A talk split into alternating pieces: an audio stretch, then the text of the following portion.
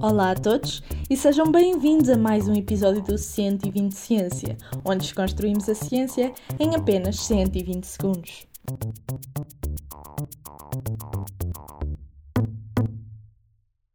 Maioria dos eventos adversos podiam ser passíveis de prevenção por meio da adoção de medidas mais seguras.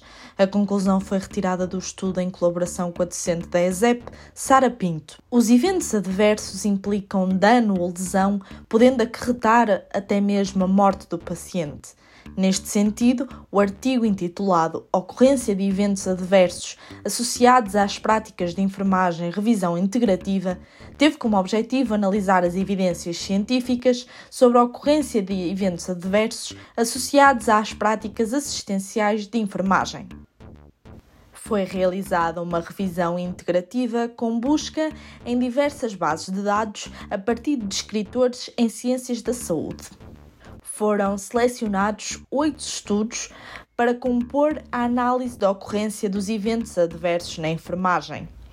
Evidenciaram cinco principais eventos associados às práticas de enfermagem, relacionados à medicação, quedas, lesões por pressão, infecções associadas aos cuidados em saúde e perda acidental de dispositivos de saúde.